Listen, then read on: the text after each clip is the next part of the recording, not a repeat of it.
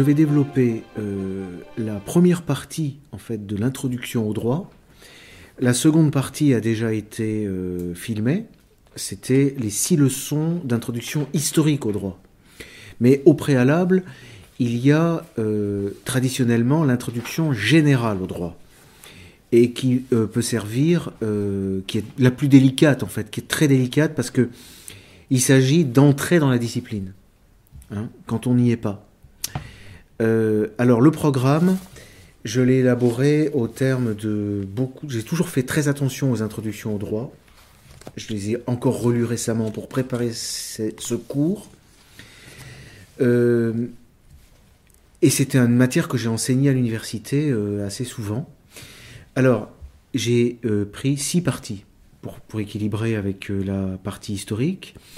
Je vais parler d'abord des institutions, Ensuite, je vais parler de la documentation. Donc, ce sera très pratique. Hein. Ce sera à la fois très théorique pour euh, que ceux qui ont déjà un certain goût pour la philosophie puissent passer le cap de la discipline juridique et en même temps très pratique pour ceux qui ont justement un souci euh, euh, d'efficacité immédiate. Justement, troisièmement, le vocabulaire, qui est une voie d'accès assez privilégiée, le vocabulaire débouche sur les adages, maximes et formules, troisième leçon. Quatrième leçon, la méthode. Ça, c'est des choses dont j'ai souvent parlé. C'est-à-dire la logique, euh, l'organisation du discours juridique, du procès, et les règles de l'interprétation des textes. Cinquième leçon, les exercices juridiques, à commencer par le plus important, surtout pour nous, la lecture des décisions de justice, comment on analyse et on décortique une décision de justice. Et sixième leçon, euh, qui contient ce qu'il est traditionnel de, mettre dans une introduction au droit, c'est-à-dire l'organisation des études juridiques, quelles sont les professions auxquelles on peut accéder en étudiant le droit, et puis euh, quelles sont les autres sciences voisines du droit et la philosophie du droit. Voilà. Six parties. Alors, je commence tout de suite par la première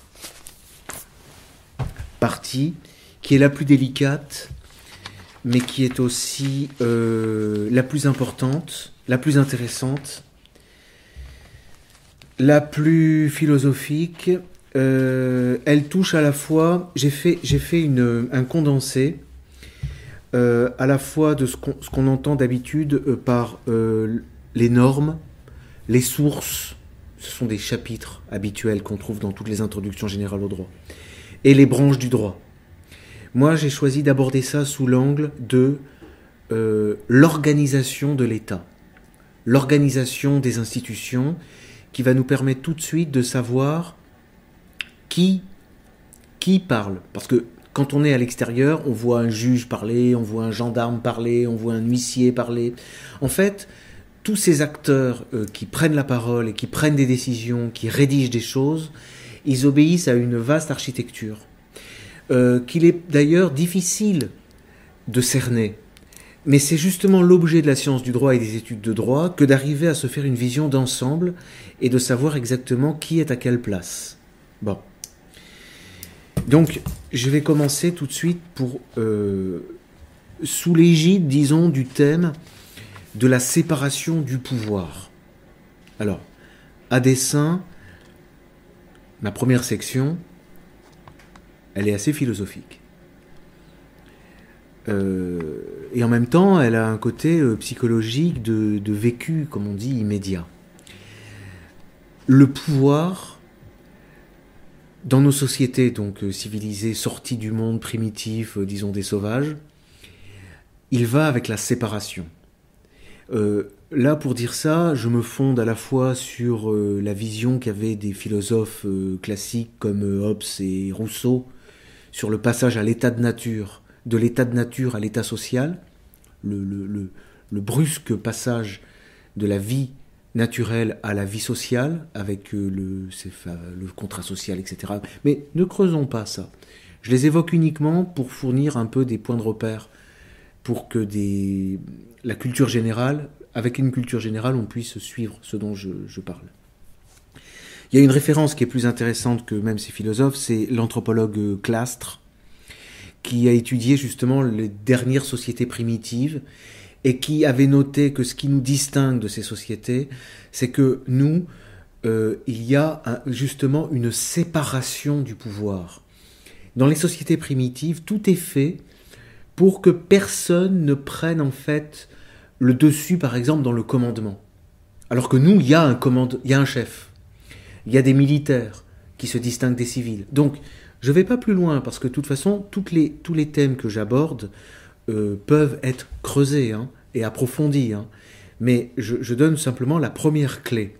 Nous, ce qui nous caractériserait, je reste prudent, c'est le fait que il y a une séparation, en fait. On est, on est là, nous, et on a en face de nous quelque chose de séparé qu'on peut appeler grosso modo le pouvoir. Et ça, c'est une expérience que l'on vit tous dans la vie de tous les jours. Hein. on, est, on est confronté au phénomène du pouvoir. Et je fais référence aussi à, un ami de Pierre Clastre, qui est Marcel Gaucher, et qui a beaucoup travaillé justement sur cette séparation, qui est peut-être un processus d'ailleurs inachevé. Euh, on est passé du monde, dit-il, de l'unité ontologique, c'est-à-dire que il y a un seul monde où tout est mélangé, les dieux, les choses, les êtres, dans une en fait dans une certaine confusion. Bon. Et on est passé au monde de la, séparation, euh, c'est-à-dire un monde qui repose sur une dualité ontologique. Hein. Ça permet en même temps de voir que euh, on n'est pas loin de la question avec le droit de la religion. Hein. Les choses sont liées. Euh, les religions monothéistes notamment apparaissent en même temps que les États. Donc on a ce phénomène de séparation. Bien. Alors, euh, il s'agit d'étudier ce pouvoir séparé. Donc ça, c'est ma seconde, seconde section. On avance d'un pas. Comment se présente le pouvoir? Eh bien, fondamentalement, alors là, c'est une thèse que j'avance, hein, mais elle est partagée par beaucoup. Euh, il y a une structure fondamentale du pouvoir, et précisément, elle repose sur, à nouveau, une séparation.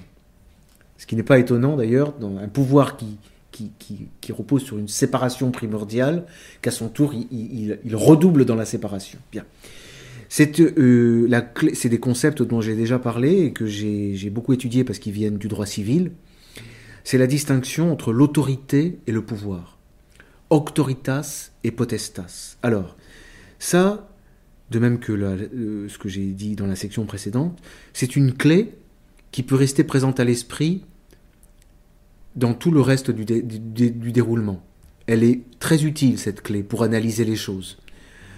Au stade élémentaire où j'en suis, elle permet par exemple de, comprendre que dans les discours juridiques qui sont, qui sont tenus, il y a une grande distinction entre le discours qui ne se fonde que sur l'autorité et qui est par exemple le discours que je vous tiens par exemple. C'est le discours d'un juriste. Bon, je ne vais euh, euh, déclencher euh, aucune mesure de, police. Les gendarmes ne vont pas utiliser la force si à la fin je leur dis de le faire. On est dans l'autorité pure. Un, un, auteur qui est Alvaro Dors donnait comme exemple parfait de l'autoritas le cas d'un étudiant qui résout un cas pratique que lui pose son professeur. C'est une réponse juridique, mais elle n'a pas la potestas. L'élément potestas, il apparaît euh, justement avec le pouvoir de contrainte, avec le pouvoir de faire appel de manière légitime à la force. Bon, donc il y a cette séparation qui remonte au droit romain, qui a eu une destinée impressionnante dans l'histoire euh, occidentale. À une époque, les papes prétendaient être les représentants de l'auctoritas, et ils réservaient la potestas aux empereurs. À Rome, euh, le Sénat et l'empereur avaient l'auctoritas. Alors peut-être aussi que l'empereur accaparait à la fois l'auctoritas et la potestas. Bien, toutes ces distinctions, toutes ces notions sont évidemment l'objet, encore une fois, j'y insiste, de réflexion et d'étude et, de discussion. et de conflits, euh, parfois féroces. Comme, comme illustration de... Non, j'en ai fini avec ma deuxième section. Donc je récapitule. Première section, un pouvoir séparé. Deuxième section, un pouvoir qui lui-même se dédouble en auctoritas et potestas. Alors je passe à la troisième section, qui est proprement le phénomène de la séparation des pouvoirs. Alors la séparation des pouvoirs, c'est... On, va rentrer petit à petit, c'est ma méthode euh, d'abord euh, pour aborder les institutions. On va rentrer, on est parti de la vision la plus globale et la plus générale, et petit à petit on va rentrer dans les détails, étant donné que euh, je déclenche une dynamique d'étude et qu'ensuite euh, chacun, s'il a bien intégré euh, les réflexes, peut confronter à telle autorité, se poser la question de savoir à quelle branche elle correspond, et puis s'il veut étudier particulièrement une, branche du pouvoir, il peut, il peut dérouler le, le contenu. Donc, la séparation des pouvoirs. Là, c'est un concept qui est beaucoup plus connu. On, a tous entendu parler de Montesquieu, avec euh, le législatif, l'exécutif et le judiciaire, de John Locke, de, la séparation des pouvoirs est dans la Constitution française, puisque c'est de Constitution qu'il s'agit. Euh, il y a également Aristote, enfin bon au, plan de la séparation des pouvoirs, la distinction entre l'autoritas et la potestas se pose, mais je ne vais pas insister à chaque fois parce que c'est plus sous forme d'interrogation. On pourrait considérer que le pouvoir législatif, par exemple, c'est un peu la tête de l'État, ce serait l'autoritas, et que euh, les pouvoirs exécutifs et judiciaires seraient en position de potestas, c'est-à-dire d'exécutants de, mise en œuvre de la force au nom d'une autorisation qui vient précisément du, législatif. Voilà comment ça s'articule. Mais par ailleurs, le pouvoir judiciaire, le pouvoir de juger, peut lui aussi être vu comme de l'autoritas. Et c'est celui qui... Bon. Donc encore une fois, beaucoup de souplesse est nécessaire hein, pour euh, euh, comprendre comment les choses s'articulent. Euh, j'ai une illustration, alors elle ne se verra pas la, à l'audio, mais je vais décrire. C'est une image dont Hobbes s'est servi pour son ouvrage sur le Léviathan, qui est un ouvrage sur le pouvoir, qui est un ouvrage sur l'État. Alors il représente un homme, un géant, dont le corps est constitué d'une foule, et ce géant, il a une tête sur laquelle il porte une couronne, donc ce serait l'élément autoritas, et il a dans le bras droit l'épée et dans le bras gauche la balance. Donc là, on, peut considérer qu'on a le législatif, l'exécutif, c'est l'épée, et la balance, c'est le judiciaire. Hein, voilà l'articulation. Le dessin est très intéressant parce que dans une deuxième édition du Léviathan, il a modifié son dessin et à la place de la balance, il a mis la crosse spirituelle. Parce que euh, il y, a, toute une tradition canoniste de l'analyse du pouvoir. Et les canonistes tenaient beaucoup à la distinction des deux forts. Il y avait la juridiction, c'est le pouvoir de gouverner, qu'ils appelaient la potestas regalis, c'est le pouvoir de l'évêque. Et il y a la potestas sacerdotalis, qui est euh, le pouvoir euh, de la parole et de l'enseignement du théologien. Hein? Bon, donc ça c'est pour donner des, des bases. Nous, dans notre constitution, on a législatif, exécutif et judiciaire. Le législatif, eh bien, comme son nom l'indique, il fait la loi. C'est du législatif que procède la loi, la règle de droit générale. Exécutif, il exécute les lois, il les applique. Et judiciaire, de même, il juge euh, en fonction des lois. Comme disait Montesquieu, son pouvoir est, en quelque sorte minime, puisqu'il, soi-disant, il ne fait qu'appliquer les lois. En fait, c'est un pouvoir important. Donc là, j'en ai terminé donc avec ma troisième section qui portait sur l'architecture entre les trois pouvoirs. Bon, maintenant, nous n'avons plus qu'à détailler. Alors, concernant le législatif, là, le cours devient euh, plus laborieux et, peut-être moins, moins intéressant. Mais je conseille à ceux qui veulent entrer dans les études de droit c'est par là que moi je suis rentré dans les études de droit, de commencer par se faire un schéma général de l'organisation de l'État. Et au plan du législatif, et, c'est un, un, on le voit, euh, c'est un brouillon, c'est une ébauche, c'est une chose à remettre sans arrêt sur l'enclume. Bon. Du point de vue du législatif, en France, on a incontestablement euh, membre du législatif, le Parlement. Le Parlement français est composé de deux chambres dans leur, euh, dans leur formation ordinaire. L'Assemblée nationale, qui est composée de députés, et le Sénat, qui est composé des sénateurs. Voilà. Donc ça, après, on peut dérouler. C'est facile d'avoir accès à n'importe quel manuel élémentaire de droit pour avoir les détails. C'est peut-être pas la peine que je m'apesantisse. Mais il faut savoir quand même que lorsque tous les parlementaires sont réunis, ça arrive, on parle de congrès. C'est le congrès qui euh, modifie la Constitution, par exemple. Hein. Ils se réunissent également pour former la, grande, la haute cour.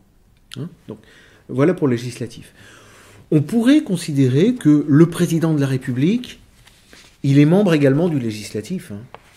Ça, c'est une discussion qu'on peut avoir euh, avec les constitutionnalistes. Euh, et on, peut, on pourrait dire que notre constitution, c'est une diarchie. On a le président, monarque, et on a le Parlement, qui est une forme d'aristocratie. Mais le président a un rôle très important dans l'énoncé de la loi, puisque une fois que la loi a été votée selon des détails techniques que, je passe dans cette introduction, c'est pas un cours de droit constitutionnel, hein, c'est le président qui quand même la promulgue. Et, qui et c'est à partir de la promulgation de la loi que celle-ci est publiée au journal officiel de la République, ce qui fait qu'elle s'applique.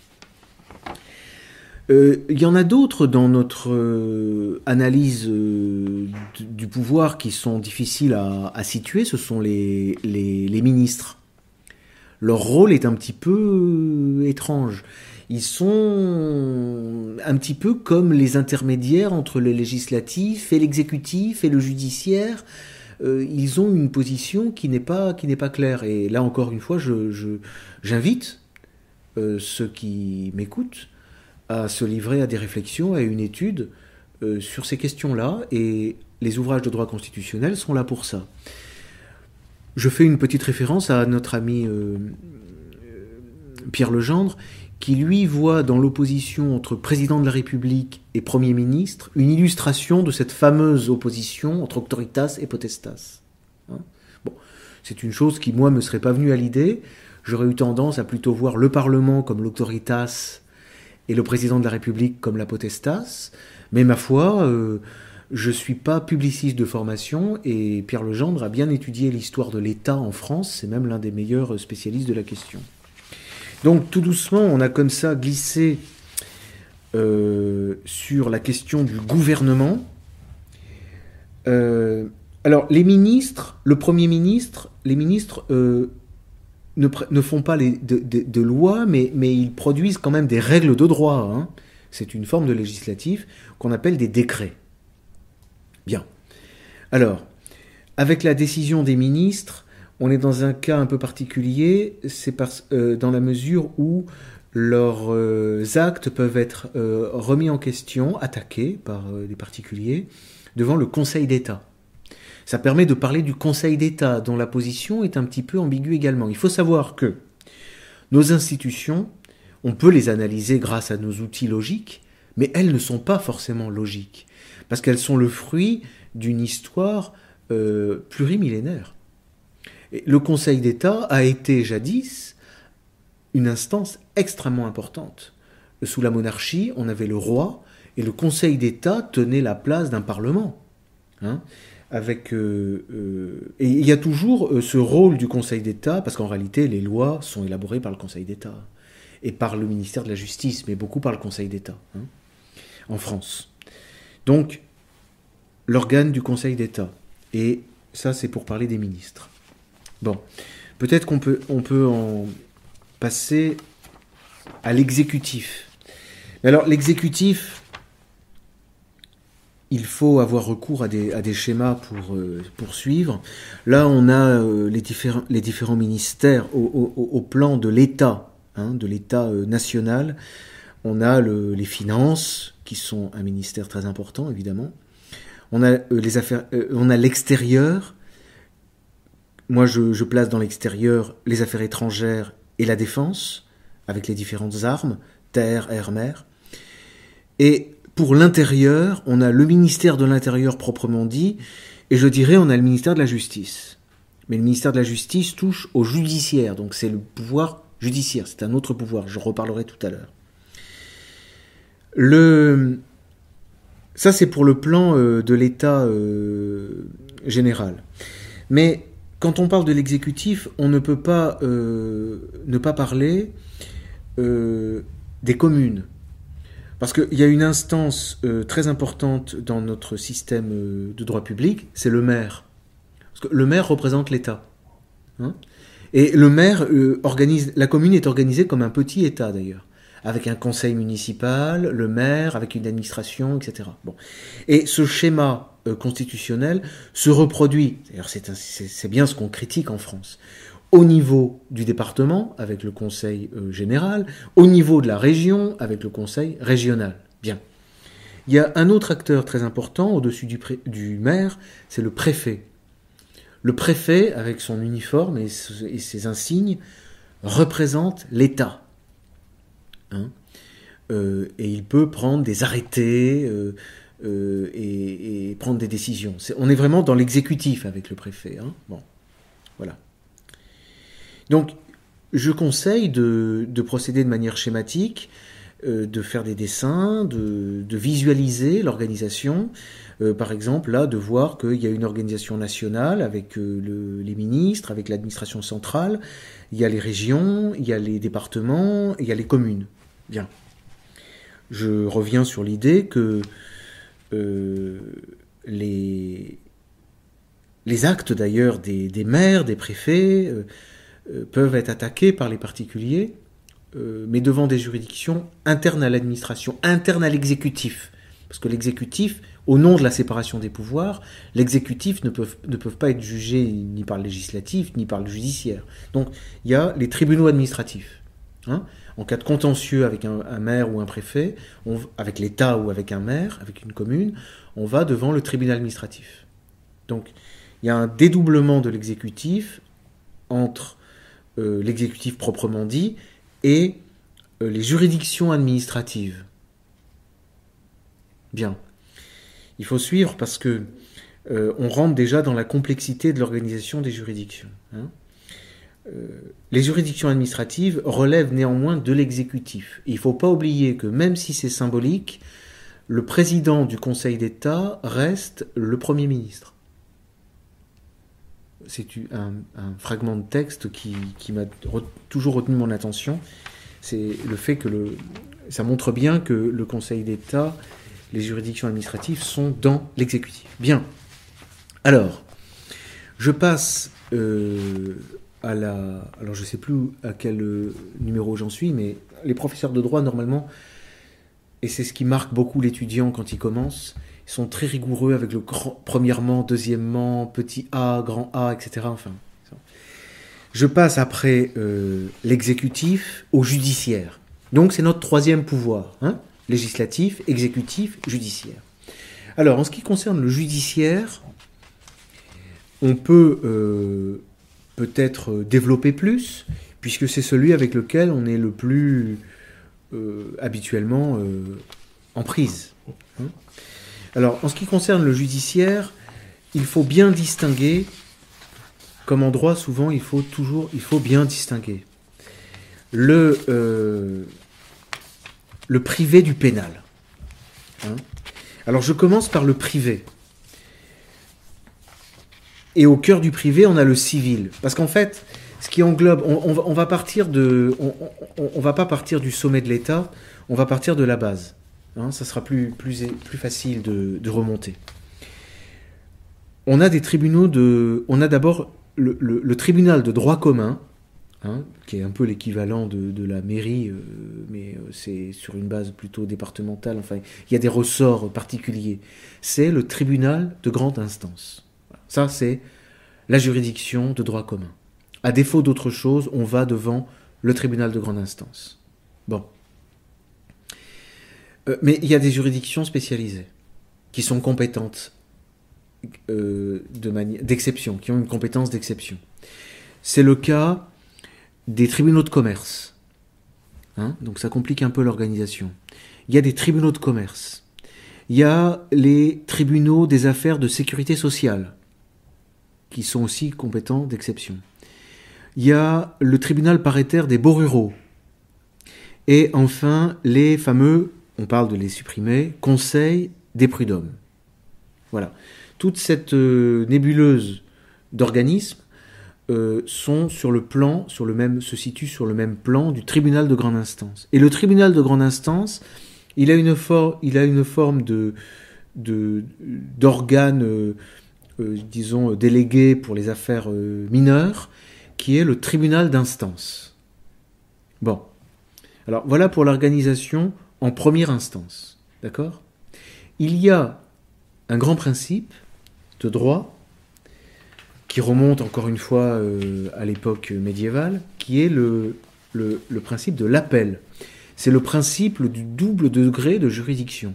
Il y a des exceptions, mais en principe, on a le droit toujours de faire appel de, de ce que la, la cause soit examinée une seconde fois et que le travail des premiers juges soit soumis à la critique. Alors, on a en France, là on se situerait plutôt au niveau régional, des cours d'appel. Hein, il y a une cour d'appel par exemple à Chambéry, une cour d'appel à Paris, une cour d'appel à Lyon, une cour d'appel à Grenoble. Euh, les cours d'appel euh, sont compétentes euh, quelles que soient les matières, c'est-à-dire commerce, sécurité sociale, beaux ruraux, prud'homme, civil. À ce niveau, au niveau de la cour d'appel, on retrouve une, centralisation, disons, des affaires. Quoique, ça encore une fois, on peut le voir en détail dans les ouvrages de procédure civile, hein. encore une fois, je répète, mais c'est pour inviter au développement. C'est une introduction générale au droit. Mais on peut développer dans un, en, ouvrant n'importe quel ouvrage de, de, procédure civile, on voit que à l'intérieur d'une même cour d'appel, il y a des chambres spécialisées. Néanmoins, il y a une chambre spécialisée en matière sociale, une chambre spécialisée en matière de commerce, etc. Bon. Là, on a, avec euh, les juridictions de première instance et la cour d'appel, euh, vraiment l'essentiel. Il faut parler, néanmoins, de la cour de cassation. Mais je la mets à part, parce qu'avec la cour de cassation également, on est en droit de s'interroger euh, sur la pertinence qu'il y a à la situer dans le cadre du pouvoir judiciaire. Là, on est à la... Oui, il y a eu une époque où on considérait euh, ce, qui a, ce qui allait devenir la Cour de cassation comme un organe du législatif. C'est-à-dire que le législateur, il fait des lois, mais il a besoin de vérifier que les lois qu'il a faites sont correctement appliquées et qu'elles ne sont pas violées et que les, magistrats de, première instance et même d'appel ne font pas euh, ce qu'ils veulent de leur loi. C'est ça, en fait, l'esprit et l'origine de la Cour de cassation. Donc là, c'est un organe parisien, centralise, qui centralise tous les, tous les pourvois en cassation. C'est-à-dire que dès qu'un justiciable estime que soit le tribunal de grande instance, s'il n'y a pas de possibilité de double degré de juridiction, soit l'arrêt d'appel, lorsqu'il estime que la décision a violé la loi, il forme un pourvoi en cassation et la Cour de cassation examine le respect du droit par les juridictions. Et si le droit n'est pas respecté, la décision est cassée et, l'affaire est renvoyée pour être jugée à nouveau. On insiste bien dans les cours de droit pour dire que la Cour de cassation n'est pas un troisième degré de juridiction. C'est pas un troisième degré de juridiction. C'est pour ça que pour bien euh, faire passer l'idée de, son rôle, euh, on, pourrait le, on, pourrait la rattacher au, législatif, plus qu'au judiciaire. Donc là, j'ai décomposé les grands, les grands, la disons, euh, comment dire, la structure un peu élémentaire euh, du, pouvoir, euh, du pouvoir judiciaire en matière de droit privé. Bon. Reste à parler du pénal. Alors, pour le pénal, je peux aller plus vite en ce qui concerne l'organisation, parce qu'en réalité, toutes les juridictions que, dont je vous ai parlé en tout cas pour ce qui est du civil, ont une face pénale. Le tribunal d'instance, pour les affaires mineures, au pénal devient le tribunal de police. Euh, il juge les contraventions. Le tribunal de grande instance, au pénal, devient le tribunal correctionnel. Et il juge les délits. Et euh, alors, se pose le problème de, la, de, la, de la cour d'assises, parce que justement la cour d'assises serait plutôt au niveau de la cour d'appel. La cour d'appel, à son niveau, devient cour d'assises. C'est un peu, je, force un peu sur les principes, hein. mais je crois que c'est ça. Et ce qui n'empêche pas que dans les cours d'appel, il y ait une chambre des appels correctionnels. Hein. mais on est quand même au niveau de la cour d'appel. Et, euh, la cour de cassation comprend une chambre euh, criminelle pour euh, les pourvois en cassation qui ont affaire avec le pénal. D'ailleurs, la cour de cassation, je, reviens dessus, pardon, il y a également une chambre sociale hein, et une chambre commerciale. Il y a six chambres, elles sont spécialisées. Mais peu importe, c'est pas très important toute façon, c'est l'organe, c'est l'organe cour de cassation qui s'occupe de, toutes les branches du droit. Du droit privé, en tout cas. Alors, voilà pour le. Voyez, pour l'organisation judiciaire du, pénal, euh, je peux, euh, en profiter, comme c'est bref, pour creuser un peu la fameuse séparation qui est surtout visible au pénal entre le siège et le parquet. Alors, Là, logiquement, c'est difficile à expliquer, et il y a encore une fois des origines historiques. C'est que euh, jadis, lorsque tel seigneur avait sa cour, il fallait que le roi puisse avoir un avocat pour défendre les intérêts de la couronne. Et c'était donc ben, le procureur du roi, qui est devenu le procureur de la République. Alors, dans les procès pénaux, c'est important parce que pour essayer d'imiter le procès civil, vous avez un demandeur et un défendeur. Vous n'avez pas seulement donc un juge du siège, mais vous avez un procureur qui, fait qui joue le rôle du demandeur. Ce qui permet de faire croire qu'il y a un équilibre entre la demande et la défense. Aux États-Unis, c'est ce qu'on appelle le contradictoire, c'est beaucoup plus poussé. Il y a une égalité d'armes entre les avocats euh, euh, du, ministère public et les avocats des, prévenus. Bon, en France, c'est largement simulé. Hein. En réalité, ce sont, des magistrats et euh, c'est un petit peu un spectacle. On pourrait en rester à l'autre structure pénale qui existe, qui est la structure inquisitoriale, où là, vous avez simplement un juge face à un prévenu. Il n'y a, pas de, a pas de parquet. Bon, euh, tout ça en plus est en évolution constante parce que on, a une administration qui travaille sans arrêt à faire des réformes. Hein. Et c'est discuté, ça fait l'objet de discussions dans la presse, etc. Mais normalement, un juriste doit à la fois s'imprégner de l'état actuel de la situation du droit et en même temps comprendre quels sont les principes qui animent euh, toutes ces questions. Autre chose au pénal, il n'y a pas seulement distinction entre le siège et le parquet, il y a également une distinction entre l'instruction et le jugement. C'est-à-dire que vous avez des magistrats du siège qui ne s'occupent que de mettre en état les dossiers. Interrogatoire, enquête, euh, réquisitoire, etc. Euh, pardon, euh, ordonnance prise. Et ensuite, une fois que le dossier est en l'état, s'il l'estime utile, on renvoie à la juridiction de jugement. Alors c'est pour ça que vous pouvez faire un schéma avec les trois colonnes qui, sont constituées par le parquet, l'instruction et le jugement, et en, mettant en valeur les deux niveaux, le niveau de la première instance et niveau de l'appel. Parce qu'au niveau de la première instance, le parquet, c'est le procureur de la République, au niveau de la, cour d'appel, c'est le procureur général. Juge d'instruction au niveau du tribunal correctionnel. Chambre d'accusation au niveau de l'appel. Enfin, maintenant, ça s'appelle la chambre de l'instruction. Mes schémas datent un peu. Hein. Euh, pour ce qui est des jugements, on a tribunal correctionnel et tribunal de police, et cour d'assises et chambre des appels correctionnels, ce qui permet de visualiser l'ensemble des acteurs du procès pénal et de bien comprendre que tous les actes de procédure ne sont que des, communications entre ces différents acteurs, entre eux et avec les avocats. À chaque stade, c'est quasiment un schéma informatique. hein. Et, et là, encore une fois, une fois qu'on a ce schéma euh, en tête ou sur le papier, on peut suivre ce qui se passe et on peut aller voir dans le détail, parce que par exemple, pour le rapport entre un procureur général et la chambre d'accusation, vous avez toute une série d'actes qui vont dans un sens et qui vont dans l'autre. Voilà pour le procès pénal. Et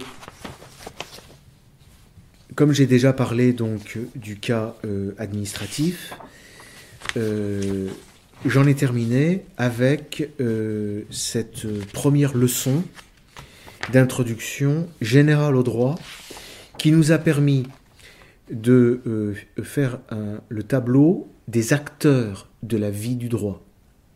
Euh, ce qui permet de savoir exactement lorsque parce que la question c'est pas seulement qu'est-ce qui est dit. C'est pas la question c'est pas quoi c'est qui. Qui dit quoi?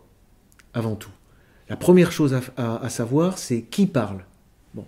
Et encore une fois avec cette clé de l'autoritas et de la potestas ça permet de savoir que dans certains cas celui qui parle a un pouvoir et en général attention il n'a pas un pouvoir sur tout le monde. Toute potestas est limitée.